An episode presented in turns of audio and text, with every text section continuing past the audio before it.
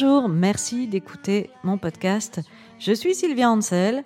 Vous êtes dans mon salon et je vais vous parler d'une chanson d'un petit groupe assez confidentiel venu du nord de l'Angleterre, euh, les Beatles. Je vais pas vous faire l'affront de présenter les Beatles, le groupe le plus célèbre du monde et également plus célèbre que le Christ. Mais peut-être qu'il faudrait que j'explique pourquoi j'ai si peu parlé d'eux dans mon podcast. J'ai peut-être des comptes à rendre là-dessus. En fait, euh, bah, c'est qu'ils ont eu assez peu d'importance dans mes émois musicaux. Même si ils ont eu une telle influence sur des tonnes de musiciens euh, que j'aime, que forcément ça a dû déteindre sur moi. Mais toujours est-il qu'à l'adolescence, euh, bah, je préférais les Rolling Stones. Pour moi, les Beatles, c'était gentil, c'était un truc qu'aimait ma mère, donc forcément ça devait être un peu naze. En plus, en les écoutant, j'aurais eu l'impression de trahir les Stones ce qui était complètement con, vu qu'ils étaient potes dans la vraie vie avec les Beatles, et que le premier succès des Stones, euh, I Wanna Be Your Man, c'était une chanson composée par Lennon et McCartney. Bref, je ne suis venue aux Beatles qu'en 1996, à l'époque de ma rentrée en seconde, avec le double bleu, la compilation qui couvre la période de 67-70 qui commence avec Strawberry Fields Forever, qui aurait dû figurer sur Sgt. Pepper, et qui s'achève avec The Long and Riding Road, précédé de Across the Universe. Et c'est de cette chanson dont je vais vous parler. Je l'ai immédiatement beaucoup aimée, malgré son côté peut-être un peu sirupeux dont j'avais déjà conscience. Dans mes souvenirs, elle est étroitement associée au roman Le Parfum de Patrick Susskind, que j'avais découvert cet été-là. Ça avait été un gros choc. Ce bouquin, il était tellement bien que j'en étais venue à tomber amoureuse du personnage principal, Jean-Baptiste Grenouille. Et euh, j'avais même écrit les paroles d'une chanson à propos de ce bouquin. Et c'est devenu Love Song, qui est sur mon premier album et, qui a eu l'honneur d'une chronique dans le magazine Biba. Je vous raconterai tout ça dans une prochaine émission. Bref, pendant le confinement, j'ai été amenée à relire ce livre notamment à cause de ces trucs Facebook qui revenaient, euh, les, défis euh, des 10 meilleurs livres de tous les temps, enfin bref. Donc j'ai relu le livre et je l'ai trouvé toujours aussi bien et ça m'a donné envie d'apprendre à jouer Across the Universe. Et du coup, je me suis documentée sur son histoire en vue d'en faire éventuellement un podcast. Et effectivement, ce que j'ai trouvé était hyper intéressant. Ça prouve bien que, comme je le dis souvent, Derrière chaque chanson, si on prend la peine de creuser, il y a toujours une histoire à raconter. Elle est parue initialement en 1969 sur une compile caritative du WWF, vous savez, l'association de défense de la nature avec le panda. Et cette compile était intitulée No One's Gonna Change Our World, en référence bien sûr aux paroles du refrain de Cross the Universe. La chanson a été enregistrée en février 68 au studio Abbey Road, comme la plupart des chansons des Beatles, en même temps que Lady Madonna et Hey Bulldog. C'était juste avant le départ des Beatles pour l'Inde, quand ils sont allés dans l'ashram du Maharishi Mahesh Yogi, l'espèce de gourou euh, cher à George Harrison, euh, qui était par ailleurs un charlatan accusé d'agression sexuelle sur plusieurs jeunes filles qui suivaient ses enseignements de méditation transcendantale, dont Prudence Farrow, la sœur de Mia Farrow, qui a inspiré au même John Lennon la chanson Dear Prudence, parce qu'elle voulait pas sortir de sa cahute. Et à la lumière des accusations qui ont été portées contre le Maharishi, on comprend mieux pourquoi elle voulait pas sortir. Bref, Across the Universe a donc été enregistré avant le White Album, qu'on appelle en France souvent le double blanc. Mais elle apparaît que sur Let It Be, qui est sorti en 1970, après la séparation du groupe, et qui a été mixé par le légendaire producteur Phil Spector. Pour plus de détails, je vous invite à écouter mon épisode numéro 56. Alors, Let It Be, c'est un drôle d'album qui est constitué de chansons que les Beatles avaient enregistrées bien avant. Ils appelaient ça le projet Get Back, il me semble sans vraiment les sortir, euh, ou alors en single ou en face B.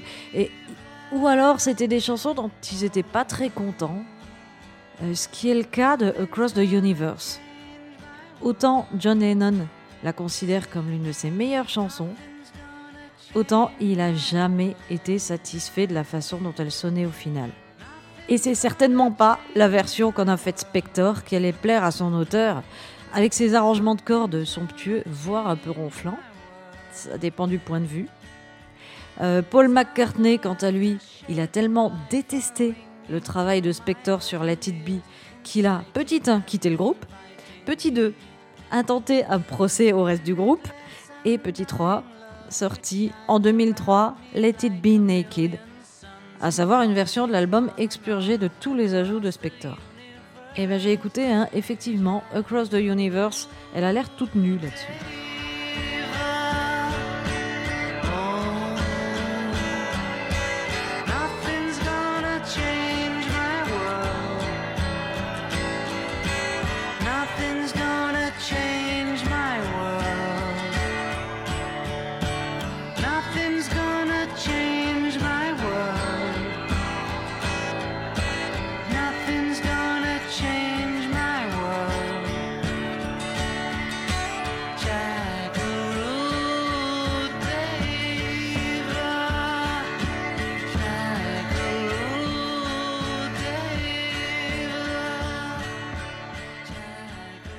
Quant à la version qui est parue sur la compile du WWF, elle est également un peu différente avec des chants d'oiseaux et je crois me souvenir qu'il y avait des enfants qui faisaient les chœurs.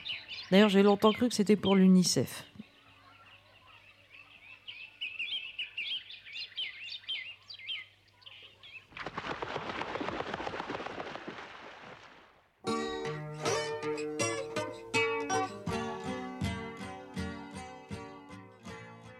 Et qu'en est-il de la genèse de cette chanson?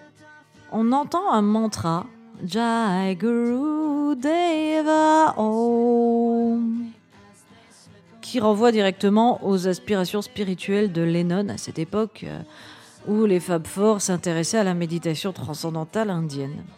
Les paroles, euh, au travers de l'univers, euh, rien ne va changer mon monde. On se dit qu'on va avoir affaire à du prêchi-prêcha plus ou moins bouddhiste à la petite semaine en écoutant distraitement, comme je le faisais euh, quand j'ai découvert la chanson en 96, on entend des bribes de paroles sur les couplets. Euh, Possessing and caressing me, pools of sorrow, waves of joy. Et j'avais vaguement honte d'aimer cette chanson. Je me disais, c'est quoi ce cut-up zen contradictoire de mes couilles? Et en fait, pas du tout. Enfin, pas seulement. Et c'est là que ça devient intéressant. La chanson, elle est venue à John Lennon un soir de 1967 après une prise de tête avec Cynthia, sa première épouse, avec qui il était encore marié à l'époque, mais plus pour très longtemps. Euh, je sais pas s'il avait même pas déjà rencontré Yoko Ono, mais le couple connaissait des problèmes quoi qu'il en soit. Ce soir-là, elle lui a pris la tête à propos de je ne sais quoi. Euh, je pense pas que les motifs euh, lui manquaient d'être énervé parce que Lennon était pas exactement connue pour être un mari modèle. Et elle lui répétait toujours les mêmes trucs en et on, comme il dit dans les paroles. Elle était en boucle. Et puis, euh, à un moment, elle a eu fini, elle allait se coucher. Et elle s'est endormie tranquille pendant que Lennon, à côté d'elle, il continuait de gamberger à ce qu'elle lui avait dit. Et, euh, il n'arrivait pas à dormir, quoi. Et la phrase Words are flowing out like endless rain into a paper cup. Les mots coulent comme une pluie sans fin dans une tasse en papier. Cette phrase s'est alors imposée à lui, en référence aux mots de Cynthia qui lui tombent dessus sans discontinuer et qui l'imprègnent jusqu'à l'abîmer. Et du coup, il s'est levé et il a écrit le reste de la chanson, qui est venu à lui d'un bloc, il dit même qu'il a l'impression que c'est pas lui qui l'a écrite tellement elle s'est imposée comme ça à lui toute seule. Elle le laissait pas s'endormir sinon quoi. Et à la lumière de cette histoire d'engueulade avec sa femme, on comprend mieux qu'il utilise un mantra comme pour se vider la tête et revenir au calme. Et euh, qui se répète que rien ne va changer son univers. Après ça, il est retourné au lit et il a bien dormi. Et il a fait une putain de bonne chanson. D'ailleurs, longtemps après, il disait encore que c'est les meilleures paroles qu'il ait jamais écrites. Je le cite, même sans la mélodie, ces phrases sonnent comme de la poésie. Et il dit qu'il est heureux d'avoir transformé son énervement en une chanson belle en quelque chose de positif. Across the Universe euh, a été reprise euh, par plein de monde, entre autres par Kurt Cobain et Fiona Apple. Euh, je me souviens aussi d'une version de Vanessa Paradis dans un concert qui était passé à la télé à la fin de l'été 96, justement, au moment où je découvrais cette chanson. Et elle reprenait aussi Walk on the Wild Side de Lou Reed et Oh Darling, chanson de McCartney, sans doute pour pas faire de jaloux. Et je m'étais dit, mais merde, elle a plutôt bon goût cette conne en fait. Et maintenant, c'est à mon tour d'avoir bon goût et de la reprendre.